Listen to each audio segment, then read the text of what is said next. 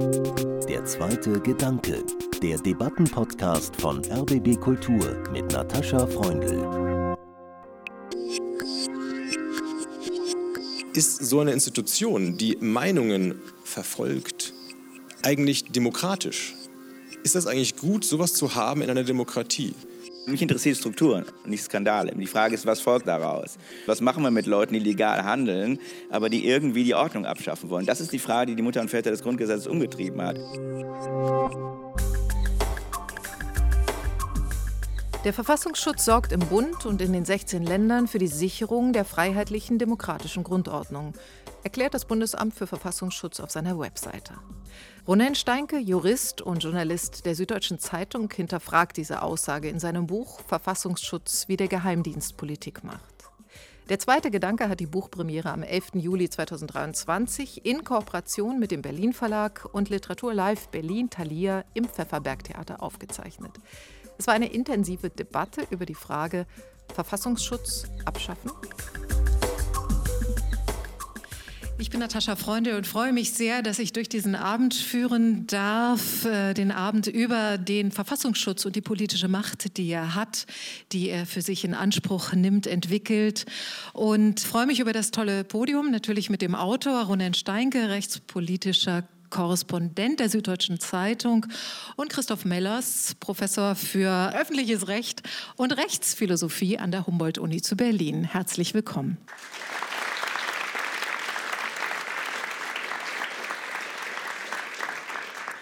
Ja, Verfassungsschutz, wie der Geheimdienst Politik macht. Für mich ein Thema in diesem Buch, das mir tatsächlich die Augen geöffnet hat. Und Ronen Steinke ist ohnehin ein Autor, den ich als einen unserer ja, besten Aufklärer über Justiz und Politik betrachte, wenn ich an die Bücher von Ihnen denke. Unter anderem natürlich die Fritz Bauer Biografie, die so großartig verfilmt wurde. Das Buch über Mohammed Helmi, äh, über den ägyptischen Arzt, der in der Nazizeit ein jüdisches Mädchen rettete. Das Buch über die neue Klassenjustiz, vor dem Gesetz sind nicht alle gleich, oder auch das Buch Terror gegen Juden, dann fällt mir vor allem immer diese klare Sprache auf. Eine scheinbar einfache Sprache, die aber dennoch nicht unterkomplex ist und die, wie ich finde, noch die ja, heißesten Eisen greifbar macht. Ich wollte Sie zu Beginn fragen, wie ist denn der Verfassungsschutz für Sie zu einem ja, Verdachtsfall geworden? Ja, äh, vielen Dank. Äh, erstmal auch an Sie alle, dass Sie heute Abend mitdiskutieren wollen. Ich glaube, das ist erstmal überhaupt gut ein Thema, was so im Schwange ist, was so wabert, von dem man aber oft nicht so eine konkrete Vorstellung hat, mal offen zu diskutieren. Also ich glaube, das ist ähm, also für mich der Impuls gewesen für dieses Buch überhaupt mal. Verfassungsschutz, da hat man nicht ein Bild vor Augen wie bei der Polizei, ja, sondern man hat eine eher unkonkrete Vorstellung. Verfassungsschutz, das sind Leute, die keine Uniform tragen, die auch keine Pistolen tragen. Was machen die eigentlich? Deren Büros sieht man auch nicht, weil da steht kein großes Schild dran, hier ist der Verfassungsschutz, sondern die allermeisten Büros des Verfassungsschutzes sind getarnt mit äh, Firmenschildern, wo irgendwelche erfundenen äh, Softwareklitschen dran stehen oder äh, erfundene bürokratische Behördennamen. Und die Nachbarn links und rechts ahnen gar nicht, dass da der Verfassungsschutz mit seinen Agenten ein- und ausgeht, die auch, ja, wie du und ich, also ganz normal aussehen was für eine große Rolle die in unserer Demokratie spielen und was für große Eingriffe die auch in die Demokratie oder in die demokratische Dynamik von politischen Prozessen ähm, vornehmen. Also ich fand schon ganz lange, dass das etwas ist, wo man eigentlich als Demokrat sich viel stärker für interessieren muss. Und ich bin jetzt seit sechs, sieben Jahren als Journalist in dieser Welt unterwegs gewesen und habe eigentlich vor einem Jahr mal beschlossen, alles zusammenzukehren und mal für mich zu sortieren, gedanklich und mich mal zu bemühen, das irgendwie zu einem großen Gesamtbild zusammenzufügen, in der Hoffnung, vielleicht dann sich auch irgendwie eine Meinung bilden zu können. Christoph Möllers. Ein Schwerpunkt Ihrer Arbeit ist das Verfassungsrecht. Das ist der Schwerpunkt der Professur. Sie haben über Zumutungen und Versprechen der Demokratie geschrieben, über Geschichte und Inhalt des Grundgesetzes. Also sind hier thematisch ganz nah. Über die Möglichkeiten der Normen und über Freiheitsgrade, Elemente einer liberalen politischen Mechanik. 2016 haben Sie für Ihre wissenschaftliche Arbeit den Leibniz-Preis bekommen, den renommierten wichtigsten Wissenschaftspreis hierzulande. Und wie sehr ihre Fachkenntnis gefragt ist, das zeigt unter anderem, dass sie Prozessvertreter, Bevollmächtigter der Bundesregierung, unter anderem im Verfahren über die Vorratsdatenspeicherung waren, über das BKA-Gesetz und auch ähm, für den Bundesrat im NPD-Verbotsverfahren. Und sie sind aktuell noch Prozessvertreter von Bundestag, Bundesrat und Bundesregierung im ja, Verfahren gegen die staatliche Finanzierung der NPD. Natürlich lesen Sie so ein Buch wie das von Ronen Steinke ganz anders als ich, die keine Juristin ist, absolute Laien bei dem Thema. Mich würde trotzdem interessieren, haben Sie auch was Neues erfahren aus diesem Buch? Ja, ja, klar. Nein, nein, ich habe eine Menge Neues erfahren. Ich bin erstmal auch sehr dankbar. Also freue mich hier zu sein. Vielen Dank. Ist auch so voll bei dem schönen Wetter. Ist wirklich toll. Und bin auch ein großer Fan von Rune Stark. Das würde ich auch noch mal gerne sagen, weil es gar nicht so viele tolle rechtspolitischen Journalismus gibt in Deutschland und das auch wirklich sehr wichtig ist. Ich lese das Buch jetzt auch nicht als totaler Insider. Nicht? Also in der Tat, in dem Parteiverbotsverfahren hat man sehr viel mit den Verfassungsschutzämtern zu tun und redet mit denen. Man weiß aber auch nicht, so, also so hinter die Kulissen schaut man nicht. Diese Verfahren werden eigentlich auch mit öffentlich zugänglichen Materialien bestritten. Das heißt, alles, was da eingeführt wird in den Prozess, kann man irgendwie sich selber auch besorgen. Man kann es vielleicht vielleicht nicht wirklich, aber man könnte es theoretisch mit viel Aufwand machen. Aber natürlich habe ich sehr viel gelernt. Also einerseits über die über viele Einzelfälle auch nochmal, über, über sagen auch nochmal über die Geschichte der Institution. Vielleicht für mich das Wichtigste war auch nochmal einfach diese Frage generell aufzuwerfen: Brauchen wir einen Verfassungsschutz? Und die auch nochmal ohne irgendwie Vorurteil frisch zu stellen. Ne? Und das ist, glaube ich, auch eine Frage. Ich werde wahrscheinlich im Ergebnis nicht der Meinung von Ron Steinke, aber ich würde auch sagen, die Frage stellt sich und die muss auch immer wieder neu gestellt werden. Ist, also eine Selbstverständlichkeit kann es nicht sein, so eine Behörde zu haben, sondern die muss sich irgendwie neu rechtfertigen und das ist keine einfache Rechtfertigung wenn man ihre Geschichte sieht und wenn man auch sieht, dass sie immer wieder so ein bisschen taumelt politisch und das auch in jüngster Zeit noch getan hat, das würde ich auch sagen. Ne? Also im Ergebnis können wir darüber reden, ob man das braucht, aber ich finde schon, es ist wichtig, dass wir die Debatte führen und nicht einfach sagen, die, Behörde ist da wie ein Stück Natur immer schon da gewesen und so, sondern wir brauchen eine Argumentation, warum sie da ist. Jetzt haben Sie schon ganz schön weit vorgegriffen. Äh, natürlich werden wir darüber sprechen, inwiefern ist, äh, brauchen wir den Verfassungsschutz. Aber gucken wir mal ein bisschen genauer in das Buch. Ich habe leider keine ganz aktuellen Zahlen, aber 2020, da gab es eine Umfrage von Infratest, DIMAP und da haben 51 Prozent der Befragten erklärt, sie hätten großes oder sehr großes Vertrauen in den Verfassungsschutz. Das ist im Vergleich zu den anderen Behörden, die da abgefragt wurden, eher unteres äh, Feld, denn erstaunlicherweise die Polizei hat hatte das größte Vertrauen, erstaunlicherweise oder auch nicht, nämlich mit 79 Prozent. Und der Verfassungsschutz rangierte vor dem BND äh, interessanterweise und vor den Parteien. Und ich gehörte nun bis vor kurzem zu der Hälfte der Bevölkerung, die doch immer glaubte, naja, der Verfassungsschutz ist schon eine gute und sinnvolle und wichtige Einrichtung. Und ich muss sagen, seit der Lektüre dieses Buches von Ronen Steinke ist es anders. Ich möchte mich entschuldigen. Nein, ähm, ich glaube ehrlich gesagt, diese Zahlen sind erstmal deswegen zweifelhaft, weil die Leute gar nicht ein Bild vor Augen haben. Wie gesagt, Verfassungsschutz ist ein wunderschönes Wort. Ja, eine Behörde kann keinen schöneren Namen haben als Verfassungsschutz. Es ist nicht Staatsschutz, sondern die Werte der Verfassung sollen verteidigt werden. Ich glaube, der Slogan der Behörde ist, wir schützen die Demokratie. Also besser geht es gar nicht. Klar, wenn man da nicht genaueres weiß, ist man dann erstmal positiv gestimmt als Demokratin oder Demokrat. So, aber da setze ich jetzt an mit meiner Recherche und mit meiner Neugier. Lass uns doch mal gucken, was das konkret bedeutet. Nun, was bedeutet es konkret? Polizei ist klar. Polizei versucht Straftaten zu verhindern, Straftaten zu verfolgen. Was Straftaten sind, steht im Gesetz. Dass die in aller Regel auch wirklich übel sind, darüber besteht großteils Konsens. Okay. Verfassungsschutz ist nicht auf der Suche nach Straftätern. Damit ist es gar nicht deren Aufgabe. Verfassungsschutz, diese Behörde, dieser Geheimdienst ist dafür da, bestimmten politischen Meinungen nachzugehen. Und nicht nachgehen im Sinne von, guck mal an, interessant, sondern die auch wirklich zu bekämpfen mit einer Methodik, die ist komplex, über die wollen wir noch reden heute, aber es geht sozusagen gegen bestimmte politische Meinungen, Milieus, die bestimmte politische Projekte verfolgen.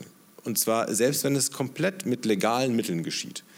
Das muss man sich mal klar machen. Das ist etwas, was in einer Demokratie ganz schön erklärungsbedürftig ist und wo man sich vielleicht auch freimachen sollte von so einer verengten Frage, ja, ist das ein gutes Mittel für den Schutz der Verfassung oder den Schutz der Demokratie? Ich glaube, wenn man so fragt, dann ist man schon äh, ja, geneigt, so ein bisschen äh, faul zu antworten, naja, Demokratie ist so wichtig, da ist mir jedes Mittel fast recht. Und besser ist es, sich die Frage zu stellen, ist so eine Institution, die Meinungen verfolgt, eigentlich demokratisch? Ist das eigentlich gut, sowas zu haben in einer Demokratie? Und ich stelle das heute zur Debatte und ich bin mir sicher, wir werden viele Meinungen haben.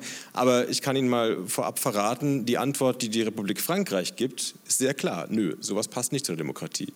Und die Antwort, die die Republik USA gibt, ist auch, sowas passt eigentlich nicht zur Demokratie. Also das ist eigentlich die Ausnahme von der Regel, dass die Bundesrepublik Deutschland hier sagt, wir wollen, oder so ist die Rechtslage jedenfalls, es soll eine Institution geben, die auch Meinungen, auch politische Aktivisten, die nur mit legalen Mitteln den politischen Status quo herausfordern, auch die wollen wir ins Visier von Sicherheitsbehörden nehmen. Christoph Müller, es ist ja ein Argument in dem Buch auch, dass ja. es eine international ja. einmalige Einrichtung ja. ist. Äh, stimmen Sie zu? Also erstmal die Antwort auf die Frage, warum, warum wir sagen, legales Handeln verfolgen, ist natürlich die Antwort des Grundgesetzes zu sagen, wir schützen die Demokratie vor Verfassungsfeinden, auch wenn sie legal handeln. Das ist die Entscheidung, die sagt, also wir können verfassungsfeindliche Vereine und verfassungsfeindliche Parteien verbieten. Und das ist immer legal. Da geht es immer darum, die handeln immer legal. Das ist also, wenn ich mich hinstelle und sage, ich will jetzt hier sozusagen eine Diktatur einführen, ist es von der Meinungsfreiheit geschützt. Ich, ist eine legale Äußerung. Die Frage ist, sammelt man darüber Informationen? Also insofern würde ich schon sagen, diese Entscheidung, einen Bereich zu schaffen, der legal ist, aber der sagen nicht den Wertungen des Grundgesetzes entspricht und damit umzugehen, ist eine Entscheidung des Grundgesetzes. Das macht sie nicht sakrosankt, dann kann man auch überlegen, wie man damit umgeht, aber das scheint mir wichtig zu sein und, das ist, und solche Entscheidungen kennen eigentlich nur Verfassungen, die nach dem Zweiten Weltkrieg entstanden sind. Ist klar, dass es in Frankreich und Amerika anders läuft. Der zweite Punkt ist tatsächlich, dass ich das mit Amerika und Frankreich, ich glaube, dass das so nicht stimmt. Warum nicht? In dem Augenblick, wo sie eine spezielle Verfassungsschutzbehörde nicht mehr haben, schaffen sie im Grunde entweder eine gewisse Form von politischer Aufgabe für Polizei, und das ist in Amerika, das kommt in Ihrem Buch nicht vor, nach dem 11. September 120.000 National Security Letters, also eine Art von Durchsuchungsbefehle für Internet und andere Sachen fürs FBI, von denen es nur 50 Strafverfahren gab. Das, das war eine Spionageagentur, die ist dazu gemacht worden. Und in Frankreich, ich habe noch mal in das Dekret reingeguckt, das den Inlandsgeheimdienst ermächtigt, nicht wahr? also äh, Renseignement Intérieur, da steht ein Gummiparagraph drin, in dem es im Grunde um die nationale Sicherheit geht und so weiter, die auch ganz klar ist, dass es da auch um politische ähm, Absichten gehen kann. Das wissen wir nur nicht, nicht. Wir wissen es nicht, weil es halt wirklich geheim gehalten wird. Während wir bei den Verfassungsschützern doch relativ viel wissen, nicht? weil er auch wirklich gerichtlich kontrolliert wird. Wir lesen 100 Seiten Verwaltungsgericht Köln, ob die AfD überwacht werden darf. Das ist schon ein sehr transparenter Prozess ich will mich hier nicht zum Anwalt des Bundesamts für Verfassungsschutz machen oder der Verfassungsschutzamt sagen, das ist toll, was die machen. Und ich finde auch viele Beispiele, die sie aufzählen, unheimlich und auch sehr problematisch und teilweise auch einfach rechtswidrig. Aber ähm, man muss, glaube ich, schon sagen, der Vergleich mit Frankreich und Amerika, das geht so nicht auf, weil sie schaffen eine Politisierung der Ermittlungsbehörden, in dem Augenblick, wo sie so eine Behörde nicht mehr haben. Und das kann man überall beobachten.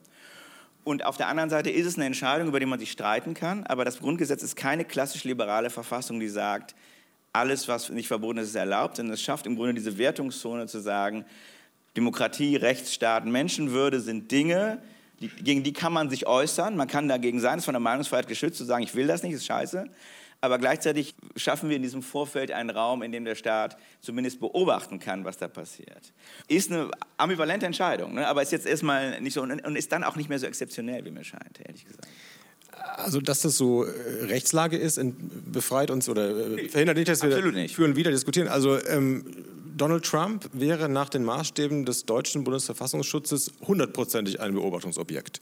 Ja, jemand, der also solche Verschwörungstheorien und auch solche Fantasien äh, pflegt, die, die Demokratie auszuhebeln und wieder an die Macht zu kommen und nicht wieder die Macht herzugeben. Marine Le Pen in Frankreich wahrscheinlich auch. Ja, sehr vergleichbar mit der AfD von der politischen Ausrichtung her. Und dennoch sind das Vorstellungen, die den Franzosen und Amerikanern völlig fremd sind, und zwar durch die politischen Lager. In Amerika, ob man sich mit einem Linksliberalen unterhält oder mit einem Rechtslibertären, die Vorstellung, dass man dem Staat erlaubt, so in Freedom of Speech einzugreifen, Leute, die sich am politischen Prozess beteiligen, nicht durch Bomben basteln, sondern durch Antreten, Kandidieren, dass man die mit einem ja, mit einer Behörde so aus dem Spiel nimmt, das ist schon, schon besonders, schon exzeptionell. Und die erste das ist exzeptionell, aber Amerika und Frankreich sind sozusagen sind Republiken des 18. Jahrhunderts mit dem Politikverständnis, das ich sehr mag, das ich aber, glaube ich, in den allermeisten Staaten der Welt der Demokratischen auch nicht finde. Also das sind keine so guten Beispiele. Ähm, die, die, die, Liste lässt sich fortsetzen. Ja. Und die Liste der Staaten, wo legale Parteien vom Geheimdienst beobachtet werden, die ist sehr kurz also beziehungsweise die Liste der liberalen Staaten. Wir sind da mit diesem Ansatz zu sagen, auch äh, legale politische Bestrebungen können vom Geheimdienst in die Mangel genommen werden. Klar, da gibt es Beispiele in vielen autoritären Staaten, aber das ist in der ja, Gemeinschaft der liberalen Staaten sehr, sehr selten. Da würde ich sagen, sind wir alleine. Und ähm, ich kann den, den Grundgedanken, das, da wollte ich Ihnen erstmal zustimmen eigentlich, ich kann den Grundgedanken, den teile ich auch, ja, dass man sagt, es ist klug und es ist auch legitim, dass eine Demokratie sagt, wir lassen hier nicht jeden rein und wer mit legalen Mitteln an die Macht kommen will, um diese Macht nie wieder herzugeben, das ist eine Gefahr, vor der muss sich eine Demokratie wappnen. Also Beispiele, die NSDAP, ja? Beispiele äh, Mussolinis Faschisten oder in der Gegenwart ja, Viktor Orban, der in Ungarn heute an der Macht ist, der legal an die Macht gekommen ist durch eine Wahl und seitdem den Staatsapparat von innen so umgebaut hat, dass man ihn sehr, sehr schwer wieder von wegbekommen wird oder jedenfalls, dass seine politischen Freunde weiterhin die Zügel in der Hand haben werden. Also solche Leute frühzeitig zu erkennen und außen vor zu halten, das leuchtet mir sehr ein. Nur hat man ja selten den Fall, dass die Leute das offen vorher sagen. Und dann beginnt es nämlich kompliziert zu werden. Wie unterscheide ich denn zwischen Antidemokraten, die die Demokratie nur missbrauchen wollen, und ja, kritischen Oppositionellen, die vielleicht frech und dreist und, und schrill sind, aber die dennoch ihren Raum haben müssen in einem äh, demokratischen Streit. Und diese Entscheidung, die trifft bei uns eine Behörde namens Verfassungsschutz.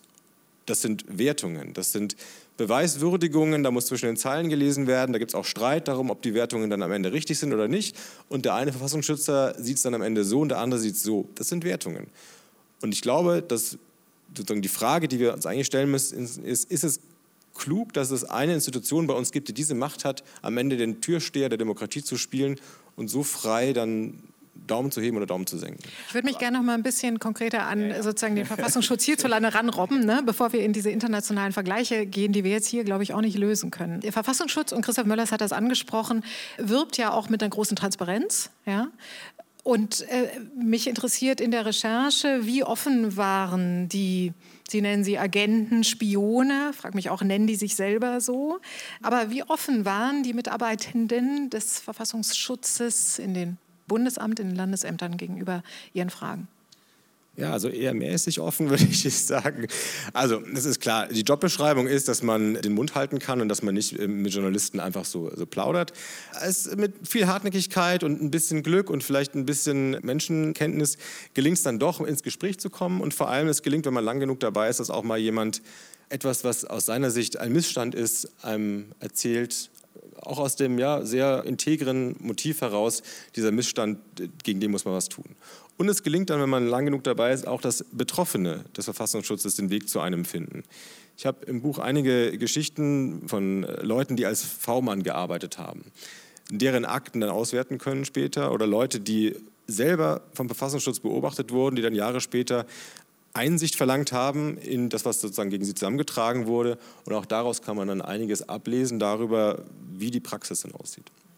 Können wir mal kurz für die Leine unter uns differenzieren nochmal? Welche Geheimdienste haben wir hierzulande eigentlich? Also Bundesamt für Verfassungsschutz, Innengeheimdienst, ja? Geheimdienst für die innere Sicherheit, BND, und dann gibt es noch den MAD. Können Sie uns das aufdröseln, Herr Möllers?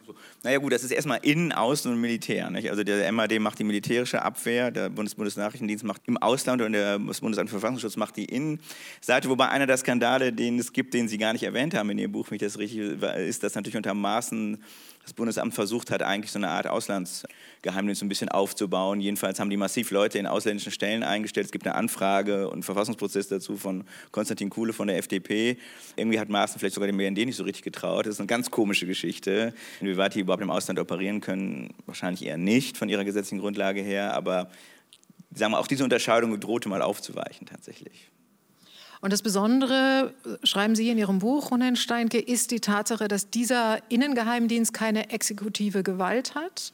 Mhm. Er beobachtet Menschen, er beobachtet Menschen auch auf Verdacht, wenn sie legal sich an politischem Protest beteiligen, ob offen oder nicht. Auf der linken Seite war das oft der Verdachtsfall, dass da kommunistische Umstürze geplant sind, auch wenn die Leute eben kommunistisch äh, nur beteiligt waren in Organisationen. Aber ja. Also der Verfassungsschutz sperrt keinen ein. Da wird niemand mit der schwarzen Haube von der Demo weggezerrt, sondern die Methoden des Verfassungsschutzes sind viel subtiler, viel ziviler, aber auch sehr wirkungsvoll. Zum Beispiel, wenn man gelabelt wird als Extremist, Extremistin, dann bedeutet das, also vom Verfassungsschutz offiziell, bedeutet das Nachteile bei der Karriere. Es kann sogar das Ende der Karriere bedeuten, wenn man im öffentlichen Dienst ist. Also früher hieß das Berufsverbote in der Zeit des radikalen Erlasses. Da gab es eine Behörde, den Verfassungsschutz, die haben gesagt, du bist linksradikal, deswegen ist dir der Weg in den Staatsdienst versperrt. Die zweite Sache ist, die Organisationen, die vom Verfassungsschutz gelabelt werden als verfassungsfeindlich, können steuerliche Nachteile erleiden. Es gab kürzlich, vor zwei, drei Jahren erst den Fall, die Vereinigung der Verfolgten des Naziregimes existiert natürlich seit 1945. Konrad Adenauer war früher mal Mitglied, heute noch viele immer noch lebende, hochbetagte Zeitzeugen die da gemeinsam organisiert sind. Zwischenzeitlich wurde es mal durch die DDR finanziert, aber auch das ist nun schon 30 Jahre her. Also kann jetzt auch kein Argument mehr sein gegen diese Organisation. So, und die wurden vom Verfassungsschutz und werden teilweise noch vom Verfassungsschutz eingestuft als verfassungsfeindlich, mit der Folge, dass in, äh, in Berlin das, äh, die Finanzverwaltung sagte, also dann können wir euch nicht mehr als gemeinnützig anerkennen und dann müssen wir von euch eine Menge Steuern zurückverlangen. Und wenn man vielleicht als drittes noch dazu nimmt, Leute, die noch nicht den deutschen Pass haben, aber in einem Einbürgerungsprozess sich befinden, wenn da der Verfassungsschutz dazwischen funkt und sagt, Moment, das ist aber ein Verfassungsfeind, kann das auch ganz schnell ein Ende haben. Diese Dinge zusammengenommen sind zwar nicht, man wird nicht eingesperrt, man wird nicht mit Gewalt irgendwie konfrontiert, aber zusammengenommen bewirken die doch eine Abschreckung und bewirken doch, dass Leute Abstand halten von solchen gelabelten Gruppen weil das kann für dich böse ausgehen. Ich sage mal drei Punkte, einfach weil ich glaube, es ist schwierig. Und ich bin, also ich bin lustig, ich komme aus einer 68er WG, dass ich sozusagen hier den Verfassungsschutz verteidige, ist auch ein bisschen lustig. Aber ich glaube, ich glaube, man, muss, ich glaube, man muss ihn anders kritisieren zu sagen, das ist eine Wertung, wer Verfassungsfeind ist und wer nicht. Na klar ist das eine Wertung, das ist die Wertung unserer Ordnung. Also wenn wir nicht mehr anerkennen können, dass jemand ein Demokratiefeind ist oder nicht, wenn wir das nicht mehr unterscheiden können, haben wir ein massives Problem. Und das ist ja auch keine Wertung, die eine Behörde für sich vornimmt, das ist eine Wertung, die sagen, eigentlich politisch abhängig ist, was ich gar nicht für so schlecht halte, ehrlich gesagt, und die gerichtlich überprüft wird. Das muss man ja nochmal sagen. Und so ist es ganz ungewöhnlich. Ich glaube, glaube ich, das sehr selten, dass es Geheimdienste gibt, die so eine Einstufung vornehmen und dann stehen wir vor dem Verwaltungsgericht und die verlieren halt auch doch ab und zu oder gar nicht so selten wenn jemand im Verfassungsschutzbericht auftaucht. Das heißt, das ist jetzt auch keine irgendwie eine beliebige Wertung, die irgendwo stattfindet, sondern man muss sagen, wir sind eine Republik, wir haben gewisse Werte und wir können die auch definieren. Wenn wir das nicht können, brauchen wir sie nämlich auch nicht. Mal illustrieren anhand eines Beispiels. Naja, Sie finden, nein, nein, Sie können, haben ganz viele Beispiele. Die Frage ist nur, ob das Beispiel repräsentativ ist. Also Sie können auch mit fünf Beispielen, wenn ich das, also ich glaube, eine Kritik an dem, an dem System ist was anderes als obszöne Beispiele. Der VVN-Fall ist schockierend und schrecklich. Also ich meine, da sind wir uns sofort ein. Anspielen. Also ja, natürlich, das ist nicht etwas, was komplett im luftleeren Raum ist, sondern wie Sie sagen, von der letztlich demokratisch angebunden an eine Regierung, die eine Legitimation hat. Die Regierung hat am Ende die Hand drauf, was für eine Linie der Verfassungsschutz fährt. Und man kann das auch gerichtlich kontrolliert. Und das haben sie nicht so oft in anderen. Das wird auch in unterschiedlichen Bundesländern dann dementsprechend unterschiedlich gefahren. Ja, in Bayern tickt der Verfassungsschutz anders als in Bremen. Aber was bedeutet das? Und das, ich komme zurück zur Frage, wir als Demokratinnen und Demokraten können uns ja mal die Frage stellen, ist das denn gut? Es bedeutet beispielsweise, dass die Frage, ist die AfD eine Gefahr für die Demokratie? Dass das von vielen Leuten im Verfassungsschutz lange bearbeitet wurde, dass da ein Sündenregister zusammengetragen wurde auf rund 1000 Seiten, die schlimmsten rassistischen Ausfälle und so weiter. Und das wurde dann am Ende dem Bundesinnenminister vorgelegt. Und der Bundesinnenminister Horst Seehofer hatte dann am Ende die Macht, zu entscheiden, machen wir das jetzt, dass wir die AfD anprangern und einstufen oder nicht, mit allem, was daraus folgt. Nun ist der Bundesinnenminister ja aber gleichzeitig auch Parteipolitiker. In dem Fall, der war jahrelang CSU-Chef gewesen, zehn Jahre, und ein Fressfeind der AfD in jedem Wahlkampf, ja, ein Konkurrent. Und dass der natürlich da nicht eine neutrale Instanz ist, die also nur die Werte unseres Grundgesetzes aus reinstem Herzen verwirklicht, sondern vielleicht auch ein eigenes Spielchen spielt, das sieht man schon daran, dass er erkannte in diesem Gutachten des Verfassungsschutzes, dass da Sätze drin standen, wie zum Beispiel, der Islam gehört nicht zu Deutschland. Und er stutzte und sagte, Momentchen, das ist ja ein Satz, der könnte auch von mir stammen, der stammt sogar auch von mir. Und dann hat er den Verfassungsschutz nacharbeiten lassen, mehrere Wochen lang, nochmal eine Überarbeitungsschleife und hat darauf bestanden, dass diese Sätze, die aus Sicht des Verfassungsschutzes, ja, wo ja auch Leute sich lange Gedanken gemacht haben, die aus Sicht des Verfassungsschutzes demokratieschädigend sind, rassistisch so sehr, dass es die Demokratie untergräbt. Und dennoch hat der Innenminister die Hand drauf gehalten und gesagt, nein, ich finde nicht, die streicht ihr raus, die sind bitte weiterhin okay. Also ist das jetzt so für die Demokratie förderlich oder ist das nicht auch etwas, wo wir am Ende ein Störgefühl haben? Ja, das Problem ist doch nicht, natürlich habe ich ein Störgefühl, das geht natürlich nicht, das ist ein massives Problem. Die Frage ist doch nur umgekehrt, haben wir ein Problem, für das wir keine Lösung haben, wenn wir ihn abschaffen? Oder umgekehrt zu sagen, naja, Sie sagen, es ist ein Problem, wenn jemand eingeordnet wird vom Verfassungsschutz, kann er nicht Beamter werden. Die Frage ist, wollen wir Björn Höcke als Geschichtslehrer verbeamten? Wenn Sie jetzt sagen, ja, dann ist das konsequent. Wenn Sie, ja, aber sagen, ihn im Dienst lassen. Wenn Sie sagen, nein, dann müssen Sie halt ein Verfahren finden, um das zu lösen. Nicht? Und das, das, denke ich, ist schon erstmal eine Frage. Wie gehen Sie mit dem Problem um? Sie können sagen, wir machen eine politisch abhängige Behörde, dann passieren die Dinge, die Sie beschrieben haben, die sind natürlich schrecklich. Sie können sagen, Sie haben eine politisch unabhängige Behörde, das ist, ist mir ehrlich gesagt noch unheimlich. Dann haben Sie nämlich eigentlich keinen demokratischen Input mehr. Der geht immer daneben, aber er ist doch irgendwie am Ende transparent. Oder Sie sagen, wir machen gar nichts. Und dann sagen Sie, es macht nur die Polizei, aber ehrlich gesagt, nichts, was Binnen Höcke macht, ist illegal. Und andere Länder lösen das sehr stark durch eine unsichtbare Politisierung der Polizeibehörden. Das also ist was, ganz klar. Also das, kann nicht sagen, dass da, dass da nichts passiert. Das halte ich für blauäugig. Es ist nur so, die werden nie gerichtlich kontrolliert. Kein Land gönnt sich so eine gerichtliche Kontrolle von Geheimdiensten wie wir. Also ich wüsste wirklich keins. Nicht in Frankreich, nicht in den USA, nicht in Großbritannien jedenfalls. Und, und damit wird das Problem irgendwo hin verschoben, wo man gar nichts mehr sieht. Nicht? Also das scheint mir so ein bisschen das Dilemma zu sein. Und ich halte es halt für ein Dilemma. Also ich halte es jetzt nicht für etwas, wo es eine einfache Lösung gibt, ähm, sondern es ist irgendwie das Problem, dass eine freiheitliche Ordnung sich mit freiheitlichen Mitteln selbst schützen muss vor Leuten, die nicht mitspielen. Und, und da würde ich, wäre meine Frage, was machen wir mit Höcke? Ne? Also eine Frage, die das Buch ja aufwirft, ganz klar ist, wer kontrolliert das, was der Verfassungsschutz macht. Und man kann sicherlich mit guten Gründen darüber streiten, ob wir sozusagen auch so eine präventive Kontroll- oder so einen präventiven Schnüffelorganisation brauchen, wie äh, der Verfassungsschutz in Teilen das tut, wie Sie das beschrieben haben. Aber wer kontrolliert das? Und Sie können uns ja gerne noch mal erklären, äh, welche ja, letztendlich sehr kleinen Gruppen Kontrolle über die Arbeit des Verfassungsschutzes haben. In erster Linie, wir haben gerade darüber geredet, sind es die Regierungen, die die Zügel in der Hand haben und mal locker lassen oder mal nicht. Und daneben gibt es auch noch die parlamentarische Kontrolle. Das sind Gremien, gibt es in Bundeslandebene und im Bundestag auch. Das sind Gremien, wo in der Regel so um die zehn Abgeordnete hinter einer gepanzerten Tür in einem abhörsicheren Raum zusammensitzen, einmal pro Woche oder alle zwei Wochen nur. Und aber nachher niemanden oder fast niemanden davon erzählen dürfen, was sie da gehört haben. Ist das jetzt demokratische Kontrolle? Wenn es da jetzt einen Skandal gab, der hinter den verschlossenen Türen besprochen wurde, kann man dann da als Abgeordneter danach Alarm schlagen und politischen Druck machen? Also ja nicht so wirklich, zumindest nicht, wenn man sich an die Regeln hält. Also das ist eine sehr schwache Form von begleitender Kontrolle, die obendrein eine ist, die nach politischen Proports besetzt ist. Also diese Abgeordneten, neun, zehn oder bis 15, die spiegeln auch die Mehrheitsverhältnisse im Parlament wider, sodass dort die Beschlüsse, die intern gefasst werden, auch die ja, Linie der Regierung widerspiegeln. Das heißt, das ist alles nicht ein wirkliches Gegengewicht in der Praxis zu dem, was die Regierung an Vorgaben gibt an Verfassungsschutz, äh, eher so eine Art Begleitung. Who controls the gatekeepers? Wir haben ja auch noch eine gerichtliche Kontrolle, die gar nicht vorkommt in dem Buch und die doch immens ist. Also es gibt unzählige Verfahren, wo Leute im Verfassungsschutzbericht erwähnt werden und das wird äh, kontrolliert und beanstandet.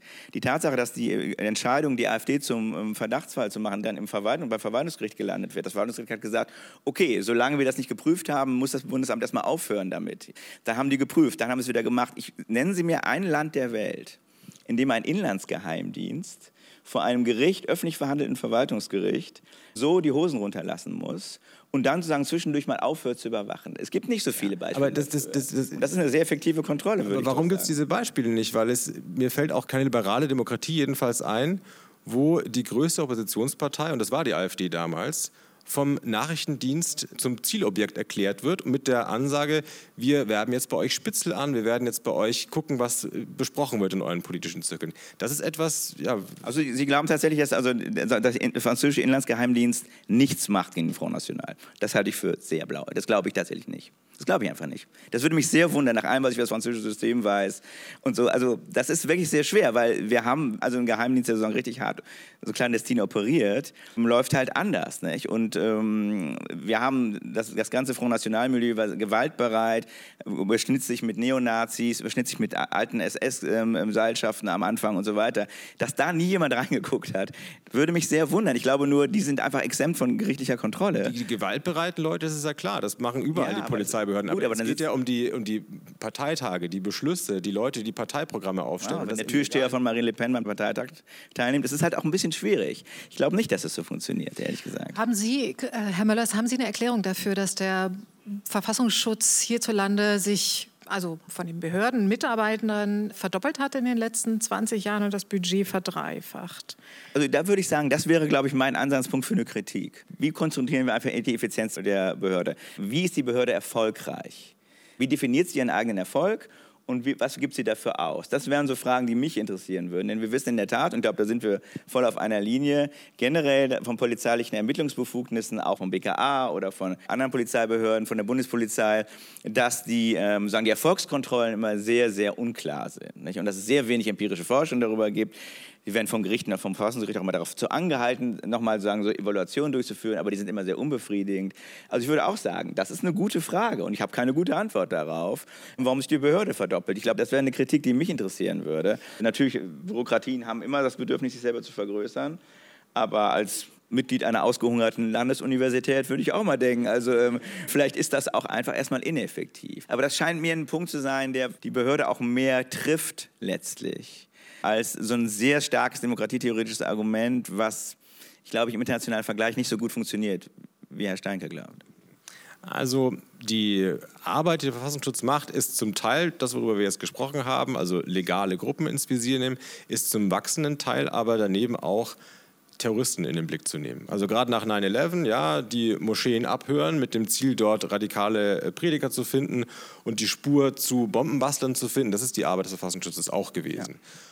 Oder, und auf dem Feld hat der Verfassungsschutz wirklich miserabel versagt, Rechtsterroristen ähm, aufzudecken. Das ist ja erst langsam jetzt nachgearbeitet worden und aufgeholt worden. Das sind ja eigentlich Tätigkeiten, wo man sich über jeden freut, der da eine gute Arbeit macht. Ja, und das ist also überhaupt nichts, nichts Verkehrtes und auch nichts, wo man jetzt groß demokratietheoretischen Streit führen kann aber es sind Tätigkeiten, die ganz klassisch Polizeiaufgaben sind. Da geht es um Straftaten, da geht es um Gewalttaten. Das Überraschende ist eigentlich, dass der Verfassungsschutz auf diesem Gebiet sich so ja, stark und breit gemacht hat, für das er eigentlich gar nicht erfunden wurde. Und das ist vielleicht meine Erklärung dafür, dass er so groß geworden ist. Der Unterschied, wenn der Verfassungsschutz Bombenbastler-Milieus aushorcht und wenn das die Polizei tut, sind die rechtsstaatlichen Hürden. Die rechtsstaatlichen Hürden bei der Polizei sind, ich muss zum Ermittlungsrichter gehen als Ermittler, ich muss da mich also einer unabhängigen, wirklich unabhängigen Stelle, einem Ermittlungsrichter stellen. Das wird alles aktenmäßig festgehalten, das können später Anwälte einsehen. So, der Verfassungsschutz arbeitet unter einem anderen Regime. Da gibt es die sogenannte G10-Kommission, das ist sozusagen das parallel dazu. Das sind nicht Ermittlungsrichter-Profis, sondern das sind Politpensionäre, die auch wieder von den politischen Mehrheitsverhältnissen ernannt werden, handverlesen werden. Vier Leute in einem abhörsicheren Raum heben oder senken den Daumen darüber, ob jetzt diese meinetwegen Bombenbastler abgehört werden dürfen oder nicht. Viel, viel intransparenter, rechtsstaatlich, viel mehr im Dunkeln als das, was die Polizei macht. Ich halte es deswegen für eine Entwicklung, wo man sich zwar darüber freuen kann, dass da noch mehr Leute mit anpacken, Bombenbastler aufzufinden. Da, vom Ergebnis her ist da ja gar nichts dagegen zu sagen, aber es ist ein Unterlaufen von eigentlich rechtsstaatlichen Hürden oder Prinzipien, die doch einen Grund haben. Und wenn wir das zulassen, dass die über Jahre jetzt so oft unterlaufen werden, dann ja, fragt man sich, wie ernst nehmen wir diese Prinzipien? Also ich würde zustimmen, dass wir ein Problem haben bei, ähm, bei der Kontrolle. Ich glaube auch diese ganze G10, diese ganzen Ausschüsse, das ist super ineffizient. Ich glaube, auch wenn es jetzt schon mal reformiert wird, aber es, da ist, glaube ich, wirklich ein Mangel. Ich würde auch zustimmen, dass wir generell ein Problem haben mit dem Einstieg. Also wann fängt der Verfassungsschutz eigentlich an, sich was anzugucken und aus welchen Gründen. Also das hat eine gewisse Beliebigkeit, das ist in Ihrem Buch ja auch wirklich sehr überzeugend dokumentiert. Ich glaube aber auch, und das ist ein, das ist ein Argument, mit dem ich keinen Blumentopf im Publikum oder sonst wo gewinne, aber ich glaube auch, wir haben im deutschen Recht einfach auch eine relativ hohe Schwellen für das Eingreifen der Polizei. Also wir haben so eine konkrete Gefahr. Das ist schon eine Menge. Man braucht eine Menge an, sagen wir, man braucht so ein Tatsachenmaterial, überhaupt etwas machen zu lassen. Und ich glaube, dass wir, ähm, und da würde ich wieder auch den Vergleich sagen, wir haben in vielen anderen Ländern einfach sehr viel niedrigere Eingriffsschwellen für das, was die Polizei so an Informationen sammeln darf. Bereich Terrorismus ist alles so weit vorverlagert. Im Terrorismus würde ich Ihnen zustimmen. Darum geht es doch. Politisch motivierte Kriminalität, Terrorismus, der Bereich, in dem der Verfassungsschutz umtut, ja, neuerdings verstärkt, ist ein Bereich, wo auch die Polizei nicht äh, irgendwie unüberwindbare Hürden hätte. Mhm. Da fehlt es denen überhaupt nicht an Instrumentarien. Ja. Nur, die sind eben gekoppelt an rechtsstaatliche Kontrolle. Und das ist beim Verfassungsschutz der einzige Unterschied. Gucken wir uns doch mal konkret die Fälle an, äh, die heute vom Verfassungsschutz beobachtet werden. Ja? Sie beschreiben die Monarchisten, die ganz klar sozusagen Umsturzziele haben. Das ist die Definition, dass sie gegen die Demokratie sind. Kein Beobachtungsfall. Ja, also Klimaschützer dagegen ja. Klimaschützer zu einem Teil jedenfalls ja. Es ist, Sie haben gerade beliebig, ja, es ist ein bisschen beliebig. Ich glaube ich nicht, dass es beliebig ist. Ich glaube, es ist ideologisch, ja. Und man kann darüber streiten und mal kann man sogar die Ideologie auch so richtig finden, die vom Verfassungsschutz da angewandt wird, zur Begründung dafür, dass eine bestimmte politische Strömung Demokratie schädlich ist. Und mal kann man das nicht so sehen. Aber es ist in jedem Fall eine ideologische oder eine nennen wir es weniger belastet, ja, also eine Haltung. Um mal ein Beispiel zu sagen, Konrad Adenauer meinte, dass die SPD oder alle Wege des Marxismus führen nach Moskau. Also dass jegliches Liebäugeln mit diesen Ideen die Demokratie aufs Spiel setzt und uns den Sowjets zum Fraß vorwirft. Das mag sogar eine authentische und irgendwie durchdachte Haltung gewesen sein. Aber auf der anderen Seite konnte man genauso gut auch sagen, Konrad Adenauers Schmusen mit Nazis, die in seiner eigenen Regierung saßen, ist vielleicht das viel größere Problem gewesen. Also es hing auch durch alle Zeiten immer ein bisschen davon ab, auf welchem eigenen politischen Standpunkt man stand. Und das ist heute auch nicht anders. Ja, die das glaube ich so tatsächlich nicht. Also da würde ich auch, da würde ich auch tatsächlich widersprechen, weil ich schon glaube, dass bei aller Liebe, und ich bin da wirklich auch kein jetzt harter Verfechter meiner eigenen Zunft, aber wir haben mit dem der Begriff der freiheitlich-demokratischen Grundordnung schon so einmal durchgearbeitet worden, so komplett beliebig scheint er mir nicht zu sein. Tatsächlich glaube ich, auch Ihre beiden Beispiele kann man da nochmal irgendwie ein bisschen überdenken. Mit Blick auf die Monarchisten wird man tatsächlich sagen, Rechtsprechung, nicht, also das Republikprinzip ist nicht Teil der freiheitlich-demokratischen Grundordnung. Die Einführung einer konstitutionellen Monarchie ist als solche erstmal eine Option, die zwar von, die sagen, sagen vom Änderungskern geschützt ist, aber nicht von der FDGO. Das kann ich jetzt Ihnen bla bla, aber am Ergebnis heißt das, nein, aber das ist ein, das ist ein juristisches Argument, das glaube ich so tatsächlich erstmal... Wir reden jetzt über Leute, die wollen einen Kaiser und die wollen den nicht so wie die Queen oder den, den King Charles, sondern die wollen, dass der auch wirklich Eingriffsrechte hat in die Politik. Sowas ist also erbliche politische Wenn Sie das als Organi politische Organisation hätten, hätten Sie ein Problem, aber grundsätzlich ist konstitutionelle Monarchie drin. Kann man googeln. Klimaschützer würde ich auch sagen, also ich meine, Klimaschützer ist natürlich ein, geht natürlich nicht. Wenn man den Verfassungsschutzbericht guckt, aber da bin ich glaube ich auf Ihrer Seite, dass das nicht geht. Der Verfassungsschutzbericht sagt natürlich, hat natürlich immer das Tool zu sagen, es geht darum, ob sagen Linksextremisten sich der Klimaschützer bedienen, um ihre Ziele zu verfolgen. Das ist ein problematisches Argument. Also da will ich ihn gar nicht. Ähm, aber das ist, glaube ich, klar. nicht das Argument. Ich glaube, das Argument ist, Vielleicht lässt sich das sogar hören, vielleicht hat es sogar äh, von einem bestimmten Standpunkt aus eine Tragfähigkeit. Das Argument ist zu sagen, die wollen die Art, wie wir wirtschaften, kaputt machen oder die wollen die überwinden und damit wollen die eigentlich die Voraussetzungen für eine parlamentarische offene Demokratie überwinden. So, diese Paarung und diese Annahme, dass nur freie Marktwirtschaft oder wie auch immer man das nennt, und liberale Demokratie, dass nur die beiden zusammen funktionieren. Und sobald du das eine änderst, riskierst du auch das andere. Das ist eine sehr verbreitete Meinung. Ich würde aber sagen, es ist eine Ideologie und es ist vor allem eine, die ist nicht im Grundgesetz verankert. Ja, da haben Sie völlig recht. Und insofern also, ist es auch ein schwieriger Standpunkt, dass wir sagen, eine Behörde darf diese Meinung einnehmen, die sich nicht im Grundgesetz Aber die findet sich eigentlich nicht in. Ich meine, ich habe das gelesen, ich halte das auch für einen Skandal, wenn es so ist. Also ich würde auch sagen, Verfassungsschutz ist kein Kapitalismusschutz muss man so ganz klar sagen. Wir haben Artikel 15, wir haben, wir haben Sozialbindung des Eigentums, das ist überhaupt keine Frage. Ich meine, die Dokumente, die Sie haben, sind von so ein paar Landesämtern. Also ich glaube, das lesen Sie jetzt nicht im Bundesverfassungsschutzbericht zum Beispiel. Nicht? Also da steht nicht bei der Linkspartei beispielsweise. Ja. ja. Auch das ist eine Partei, die sich ja legaler Mittel bedient im Diskurs, aber halt die Meinung vertritt, die Art, wie wir heute wirtschaften, die sollte man aus vielen Gründen überwinden. Und das wird dann der zur Last gelegt. Also das ist der eine Vorwurf. Sie würde den Kapitalismus wird dann anders genannt, ja, freie Marktwirtschaft, freie Wirtschaftsordnung, überwinden wollen, abschaffen wollen. Und der zweite Vorwurf ist, sie würde Kuba-Solidarität pflegen. Und das findet sich wirklich durch alle, also durch, durch alle Berichte, auch über die Linkspartei Jugendorganisation Solid, diese Kuba-Solidarität sei ein Problem, weil das eine Beschönigung einer Diktatur ist. Und da bin ich total dabei zu sagen, na klar, das ist eine widerwärtige Diktatur, die in Havanna regiert. Es sind ja heute keine Underdogs, die irgendwie gegen die amerikanischen Großkonzerne cool äh, die Stellung halten, sondern das ist ein Polizeistaat und verdient überhaupt keine politische Sympathie. Aber was für eine Logik ist es denn zu sagen, wir haben Sportfunktionäre in Deutschland, die Saudi-Arabien und Katar beschönigen, was das Zeug hält. Wir haben Politiker in hohen Ämtern, die, ja, von Russland wollen wir ja gar nicht reden, was da für lupenreine Demokratie immer gewähnt wurde, aber die auch allerlei zwielichtige Regime ganz schön freundlich bezeichnen. Und nur bei Kuba, da schreit der Verfassungsschutz dann auf und sagt, also wer das beschönigt, der ist für uns jenseits der freiheitlich-demokratischen Grundordnung. Da haben Sie einfach recht. Ausnahmsweise. Nein. So viel schon mal dazu. Hätte der Verfassungsschutz nicht zumindest grundlegend reformiert werden müssen nach dem NSU-Skandal, Herr Müllers? Also ja, natürlich. Also ich meine, der NSU-Skandal ist unfasslich, ist im Grunde nicht zu Ende gedacht. Er ist natürlich ein bisschen reformiert worden. Nicht? Also man hat die Eingriffsmodalitäten bei V-Leuten, man hat Sachen geändert. Ne? Also das muss man der Vollständigkeit halber sagen. Aber es ist auch klar, dass man so eine gewisse Form von, sagen wir mal, Corporate Identity, gerade auch bei den Landesämtern, sehr schwer reformieren kann. Nicht? und da, da gibt es auch Probleme, da würde ich auch sagen, gibt es auch heute in manchen Landesämtern auch noch Probleme. Und da ist auch nicht so ganz klar, ob die Entwicklung immer nur nach vorne geht und nicht auch mal wieder nach hinten. Also das, das sehe ich auch so.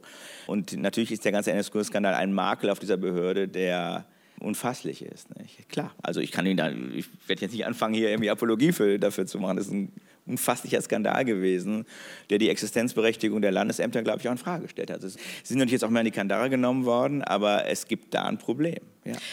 Der V-Mann-Führer Andreas Temme war derjenige, der damals in dem Café in Kassel ähm, dabei war, als der Halit Yozgat erschossen wurde von den beiden Uwes vom selbsternannten nationalsozialistischen Untergrund. Und ironischerweise kam Hans-Georg Maaßen an die Spitze des Verfassungsschutzes um gewissermaßen mit diesen ja, dunkelbraunen Netzwerken da aufzuräumen. Als Kämpfer gegen rechts, ja, genau.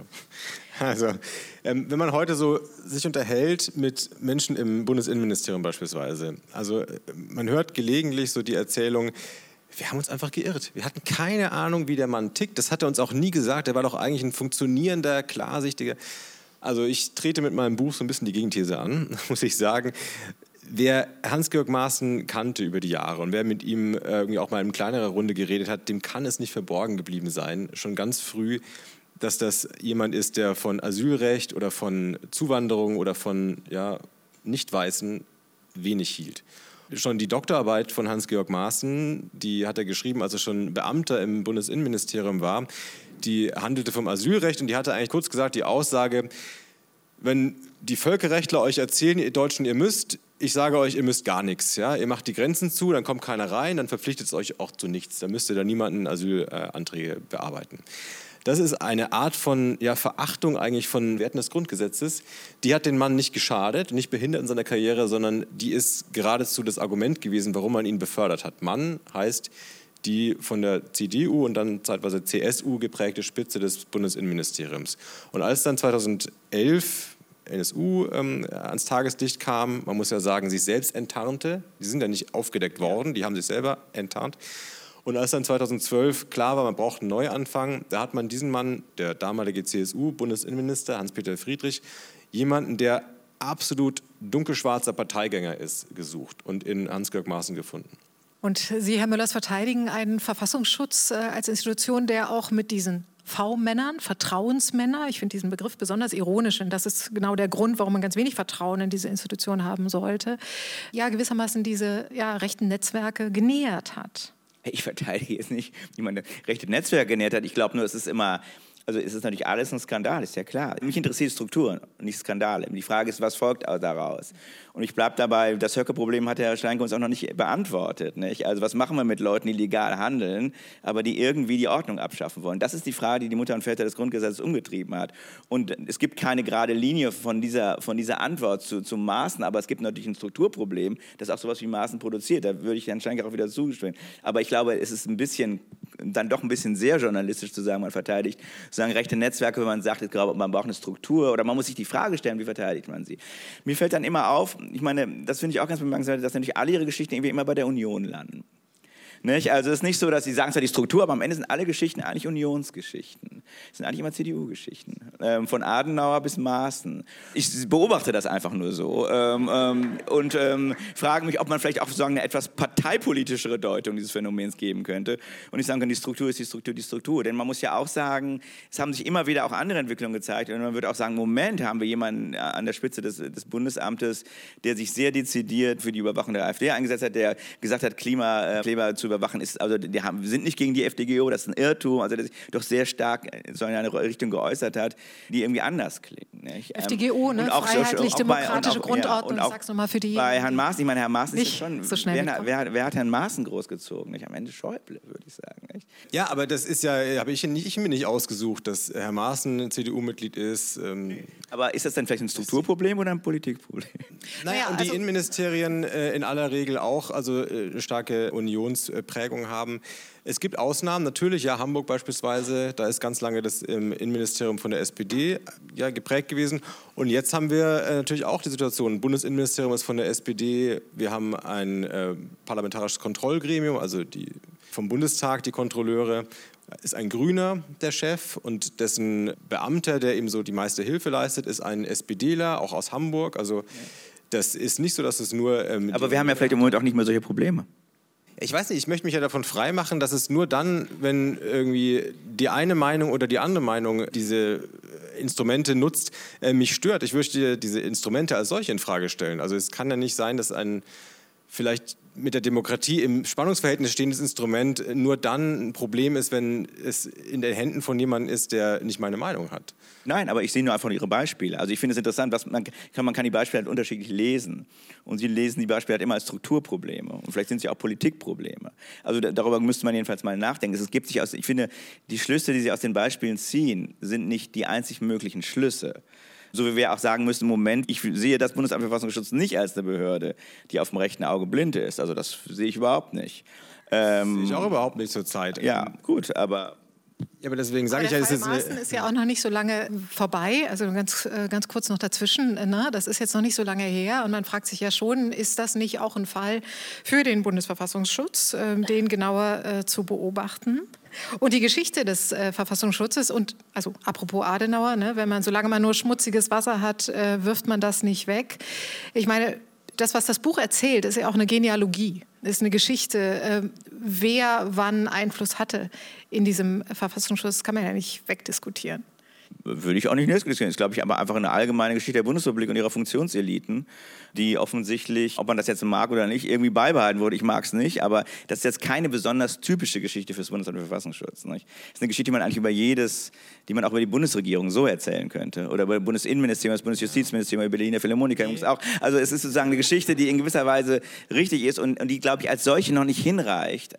Also die schon auch traurig ist und, und die man auch sich, glaube ich, nicht vergessen sollte. Aber der noch ein bisschen das letzte argumentative Puzzleteil fehlt, um zu sagen, hieraus schließe ich jetzt, wir brauchen sozusagen keine Behörde, die sich mit ähm, politischen Bestrebungen beschäftigt, die die Ordnung abschaffen wollen. Also das, das ist nicht hinreichend. Das ist einfach nur zwei Dinge, die nebeneinander stehen, scheint die mir. Innenministerien, die also auf Bundesebene die meiste Zeit von der Union geprägt wurden, die haben natürlich auch noch andere Behörden unter sich. Da ist der Verfassungsschutz nur eins, da ist das Bundeskriminalamt, da sind andere Behörden, die natürlich weit weniger politisiert sind beim Bundeskriminalamt, wenn man da über Skandale spricht, oder beim Bundesamt für Sicherheitsinformationstechnik, also da glaube ich nicht, dass wir dann so schnell dazu kommen, dass das irgendwelche ideologischen Unionsdinge sind. Aber in diesem Instrumentenkasten von verschiedenen Behörden, man kann sagen Sicherheitsarchitektur oder Sicherheitsapparat, da ist der Verfassungsschutz das Instrument, wo politische Ideologie einfließen kann oder ausgelebt werden kann.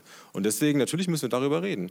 Woher kommen denn sonst die Wertungen dafür zu entscheiden, die Linkspartei ist ein Problem für die Demokratie? Man kann sich das mal anschauen, ich habe das für das Jahr 2008 ähm, erhoben, in welchen Bundesländern die Verfassungsschutzämter der Meinung waren, die Linkspartei ist eine Gefahr für die Demokratie, gehört bekämpft durch den Geheimdienst. Das waren nur noch die Bundesländer in Westdeutschland, Flächenländer, wo die Union regierte.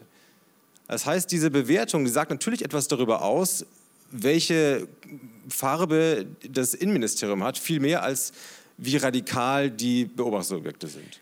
Das geht natürlich nicht. Also würde ich Ihnen auch zustimmen. Ich glaube nur zweierlei. Also erstmal mit dem BKA, das sagen Sie jetzt so heute, aber das hat in den 70er Jahren man das ganz anders gesehen. Da war das BKA viel mehr die politisierte Behörde als der Verfassungsschutz. Das ist auch sehr zeitabhängig, wer gerade so interveniert. Mit Blick auf die Terrorismusbekämpfung war die ganze Kritik auch immer die am BKA viel mehr. Also das, glaube ich, kann sich auch wandeln. Ich glaube nicht, dass der Auftrag selber dazu führt, dass man immer so eine Politisierung haben muss. Und das Zweite ist, ich würde Ihnen total zustimmen, gerade bei politischen Parteien brauchen wir, glaube ich, auch andere Mechanismen. Also ich glaube, man kann nicht einfach so einer Behörde überlassen, eine Partei zu beobachten. Ich glaube, man kann das auch immer nur auf Zeit machen. Man kann es wahrscheinlich auch nur machen, wenn am Ende ein Verbotsverfahren steht oder man aufhört zu beobachten. Also man muss irgendwie ein Ziel haben. Man kann nicht einfach so vor sich hin beobachten die ganze Zeit. Würde ich auch sagen, ist ein Problem. Und man kann es nicht mit so einer politischen Differenzierung machen. Also ich würde, da würde ich Ihnen auch wiederum absolut zustimmen. Und Ihr Beispiel ist, glaube ich, ein sehr, sehr starkes Argument, dass da was fehlläuft, in der Tat. Nur, dass das sozusagen strukturimmanent ist, ja, würde ich bezweifeln. Also ich bin absolut äh, der Meinung, dass es Mechanismen braucht, um jemanden wie Höcke davor abzuhalten, dass der wieder vor der Klasse stehen kann. Der ist ja Geschichtslehrer vom Beruf. Und die Liste von Leuten, die ich absolut Für zur hessischen Lehrerausbildung, wer auch immer dafür verantwortlich ist.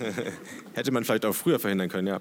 Aber ich glaube, da muss man das Individuum angucken und da ist es heikel, den Weg zu gehen, über Zugehörigkeit zu Gruppen und zu ganzen Milieus zu argumentieren. Das muss schon eine Beweiswürdigung sein, die sich an dem Individuum orientiert und dann darf das, soll das auch ein scharfes Gericht sein, in das man mit dem dann geht. Was wir aber jetzt haben, dass man sagt, du gehörst der Linkspartei-Jugend beispielsweise an. Deswegen wirst du sozusagen mitsamt dieser Gruppe auf so eine rote Liste gesetzt und wirst bekämpft oder wirst irgendwie stigmatisiert ich glaube nicht, dass das ein Instrument ist, was, wenn wir das zur Verteidigung der Demokratie einsetzen, am Ende die Demokratie auch unbeschädigt lässt. Ich glaube, es passt eigentlich nicht zu der Demokratie. Mhm. Würde ich Ihnen zustimmen. Ich glaube auch, dass die, diese ganzen Fragen der Verbeamtung, des öffentlichen Dienstes, der Gesinnung, Verfassungsgesinnung immer nur individualisiert beantwortet werden können. Ja, wir können, glaube ich, nicht die Fehler des radikalen Erlasses wiederholen. Es war ja in den 70er Jahren, wo man mit, sozusagen, mit der großen Kanone geschossen hat und gesagt hat, alle, die irgendwie links sind, und das verzeihen Sie mir das jetzt schon wieder, aber das ist ja auch einfach empirisch so gewesen. Also der äh, radikalen Erlass war zwar von Willy Brandt am Ende, der da zugestimmt hat, ein SPD-Kanzler, ähm, aber war eine Politik, sozusagen die Radikalen aus dem Staatsdienst fernzuhalten, die sich fast nur gegen Linke richtete. In einer Zeit, wo man sich mal klar machen muss, wo in vielen hohen Positionen im deutschen Staatsdienst noch Altnazis unterwegs waren. Ja? Filbinger, der Ministerpräsident von Baden-Württemberg, viele Leute, die auch kein Geheimnis daraus gemacht haben und das NS-Regime auch noch äh, ja, verniedlicht haben. Und die haben keine Probleme bekommen. Ich glaube, die Zahl der NPD-Angehörigen, die vom radikalen Erlass erfasst und dann aus dem, Dienst, aus dem öffentlichen Dienst herausgehalten wurde, kann man so an zwei Händen abzählen. Und die Zahl der Linken, und das ist nur wirklich ein ganz weiter Begriff, wer da alles drunter gefasst wurde, das geht also in die Tausende.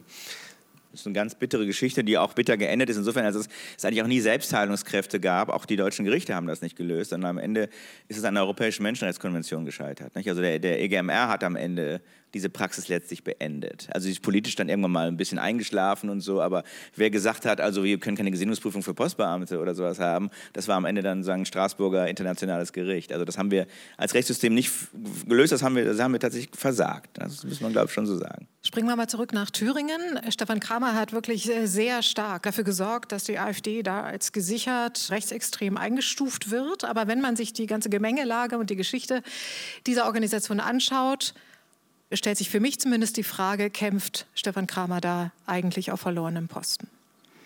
Also das ist der Chef des Landesamts für Verfassungsschutz, der seit, ich glaube, sieben Jahren oder so, sechs, sieben Jahren äh, den Posten hat. Ja, der hat natürlich das Problem, dass er eine Behörde führt, die viele Jahre von Leuten geführt wurde, die ganz anders getickt haben. Und da meine ich nicht jetzt nur Union, sondern das sind Leute, die sich später wirklich entpuppt haben als rechtsradikal. Also der Vorvorgänger, also ähm, Herr Röver, der schreibt heute Bücher darüber, irgendwie Angela Merkel, der Echsenmensch, würde uns an die globale sonst wie Verschwörung verkaufen und Corona-Leugnung sowieso, das versteht sich ja fast von selbst. Also das ist, das ist wirklich absolut jenseits. Und das ist ein Geist gewesen, der da walten konnte. Da wurden also auch Geldbündel rausgeworfen an Neonazi-Gruppen über die Jahre. Da wurde ein Spiel gespielt mit Neonazis, also mit ähm, V-Leute haben wir vorhin schon angesprochen. Das ist eine Methode, dass sich Insider aus zum Beispiel Neonazi-Gruppen, aber auch aus anderen Gruppen überrede heimlich, komm, verrat uns doch, was ihr da intern besprecht flüster uns das mal zu, verrat sozusagen deine Kameraden und dafür kriegst du ein bisschen Geld oder ein anderes Dankeschön. So, und das haben die aber so exzessiv betrieben in Thüringen, dass da riesige Geldsummen auf diese Weise in die rechtsextreme Szene hineingeschleust wurden. Und man muss, wenn man heute weiß, wie die tickten auf Seiten des Verfassungsschutzes, das auch vielleicht mit ein bisschen Absicht auch politisch da unterstellen oder zumindest mangelndes Problembewusstsein mindestens. So, und das ist eine Institution, in die kommt jetzt vor sechs, sieben Jahren ein neuer Mann rein, also von Bodo Ramelow, dem linken Ministerpräsidenten, ernannt, und er soll da aufräumen. Nur das deutsche Beamtenrecht erlaubt es nicht, alle rauszuschmeißen und alle neu einzustellen, sondern natürlich muss der jetzt mit dem da irgendwie operieren und mit den Mitarbeitern und ich glaube, das ist absolut nicht zu beneiden. Eine andere Frage, ich meine, Sie beschreiben ja ganz viele unterschiedliche Mitarbeiter und Mitarbeiterinnen im Bundesamt äh, für Verfassungsschutz, unter anderem auch so eine digital-Undercover-Agentin, die sozusagen ganz direkt äh, gegen rechte Netzwerke im Netz äh, kämpft, nämlich indem sie sich unterschiedliche Avatare anlegt und mit diesen Avataren sozusagen die Debatte anheizt, um dann sozusagen an die richtigen Leute zu kommen in diesen Chatgruppen. Mich würde interessieren, wie schaut so eine Frau auf Hans-Georg Maaßen. Also welche internen Spannungen gibt es?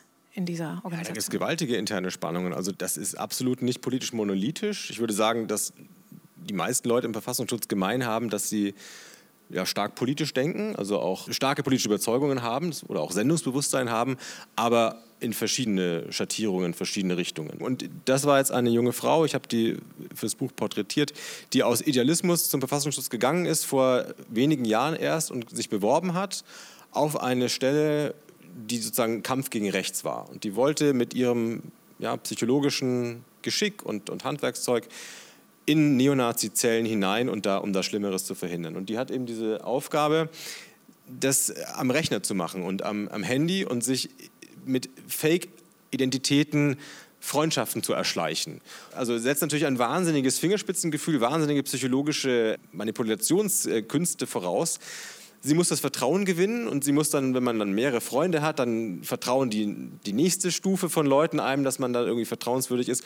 Und so arbeitet sie sich eigentlich in so die engeren und immer engeren Kreise von wirklich harten rechten Gruppen vor.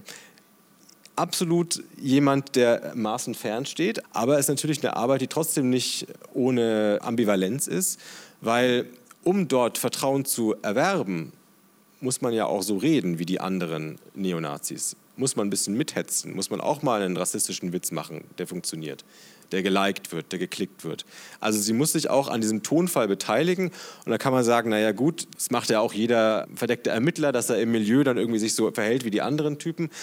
Nur wir müssen uns klar machen, die ganze Gülle da draußen im Netz ja, und der ganze rassistische Hass, der Verfassungsschutz oder wenn wir da sagen, wir wollen da, dass Leute auch als Undercover-Ermittler unterwegs sind, die sind da auch Teil von. Ja, kleiner Teil, aber das ist auf jeden Fall so eine Ambivalenz. Die Idee, den Verfassungsschutz abzuschaffen, ist ja jetzt nicht ganz neu von Ronen Steinke. Auch äh, Klaus Leggevi hat schon dafür plädiert. Auch Ihr Kollege Herbert Prantl in einem Artikel von vor zwei Jahren. Was spricht dagegen, dass man zumindest Teile, also wir haben über Terrorismusbekämpfung gesprochen ne? und da sind Sie sich, glaube ich, total einig, dass das weiter betrieben werden sollte. Also wenn wir tatsächlich von Straftaten sprechen, von wirklicher Demokratiegefährdung, aber alles, was legalen politischen Protest betrifft. Und wenn ich Sie richtig verstanden habe, eigentlich egal von welcher Seite, könnte der nicht auch in ja, polizeiliche Aufgaben übergelagert werden? Also wenn man es freundlich formuliert, und der Verfassungsschutz ist ja ein Instrument in der Selbstbeobachtung der Gesellschaft. Nicht? Also es geht darum, dass eine Gesellschaft im Grunde ihre eigene Radikalisierung beobachtet und es anderen überlässt, damit was zu machen. Nicht? Und man liest den Bericht eigentlich auch, um sich darüber zu informieren, was es Formen für Radikalisierung es gibt. Und man kann sagen, das Problem an so einer Form von Beobachtung ist erstmal, dass sie politisierbar ist, also missbrauchsanfällig ist, und dass auch nicht mal ganz klar ist, was ihre Kriterien sind und dass sie natürlich auch Mittel benutzt, die wiederum Freiheiten einschränken. Das ist, glaube ich, einfach so der Preis, was man bekommt und was man zahlt. Und dann kann man darüber nachdenken, ob man das lässt. Und da bin ich erstmal kalt. Also ich will jetzt auch nicht hier sagen, um Gottes Willen. Ich glaube nur, die Frage ist, und das ist, glaube ich, die Frage, die man einfach erstmal ergebnisoffen stellen sollte, gibt es Beschreibungsverluste? Wissen wir weniger über die Gesellschaft? Oder wissen wir weniger über politische Radikalisierung? Und da bin ich erstmal vorsichtig. Da bin ich einfach ein Jurist, der sagt, also das abzuschaffen ist ein Schritt, weil ich auch glaube tatsächlich, dass, was auf jeden Fall passieren wird und da bin ich ganz sicher. Also das wäre eine, eine Verschiebung der Aufgaben der Polizei. Polizeien in Ländern, die keine Inlandsgeheimdienste haben oder Inlandsgeheimdienste haben, die ausdrücklich keine politische Beobachtung machen, und das gilt für den Französischen, glaube ich, wirklich tatsächlich nicht, sind anders, haben sozusagen andere Formen von politischen Beobachtungen, werden auch nicht nur in, der, in diesem Tatbestandsmerkmal, das wir bei uns im deutschen Polizeirecht haben, konkrete Gefahr aktiv, sondern schon vorher. Wir schieben die Sache dann irgendwie der Polizei zu, die dann aber in irgendeiner Weise früher einsetzen wird. Ich glaube, das muss man sich schon klar machen.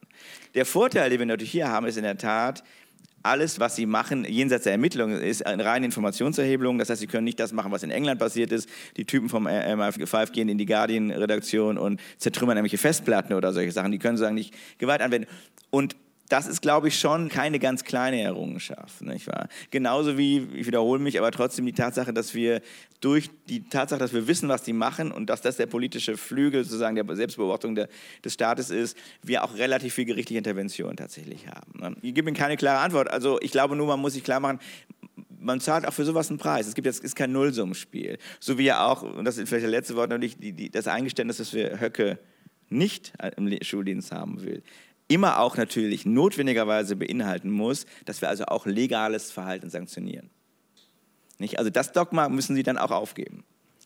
Ja. Also ich frage mich ja, ob Selbstbeobachtung der Gesellschaft tatsächlich die richtige Beschreibung für das ist, was äh, Ronen Steinke hier untersucht hat. Das ist eine sehr freundliche Untersuchung ja. und das Argument von, von Ihnen, äh, Ronen Steinke, ist ja gerade, dass wir durch den Verfassungsschutz unsere Selbstbeobachtung delegieren also, an Organisationen, deren, deren Arbeiten wir ja überhaupt nicht durchblicken. Ich glaube, Selbstbeobachtung der Gesellschaft ist für den Verfassungsschutz ein großes, großes Kompliment.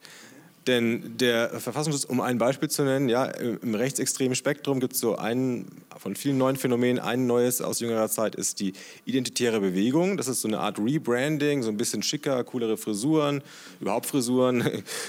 Ein neues Marketing für letztlich die alten Inhalte. Da wird dann auch nicht mehr Ausländer rausgegrölt, sondern es wird gesagt, Remigration jetzt und Defend Europe und so. Das ist so ein, ein Phänomen der, der Verkaufe. Und da gab es also schon als der Verfassungsschutz, ich glaube 2018, 19 damit begonnen hat, das zum ersten Mal beim Namen zu nennen und in Verfassungsschutzberichten zu erläutern, da standen bei mir im Regal schon drei Bücher zu dem Phänomen. Also an den Unis gibt es auch eine Menge Selbstbeobachtung der Gesellschaft, die vielleicht manchmal sogar mehr auf Zack ist.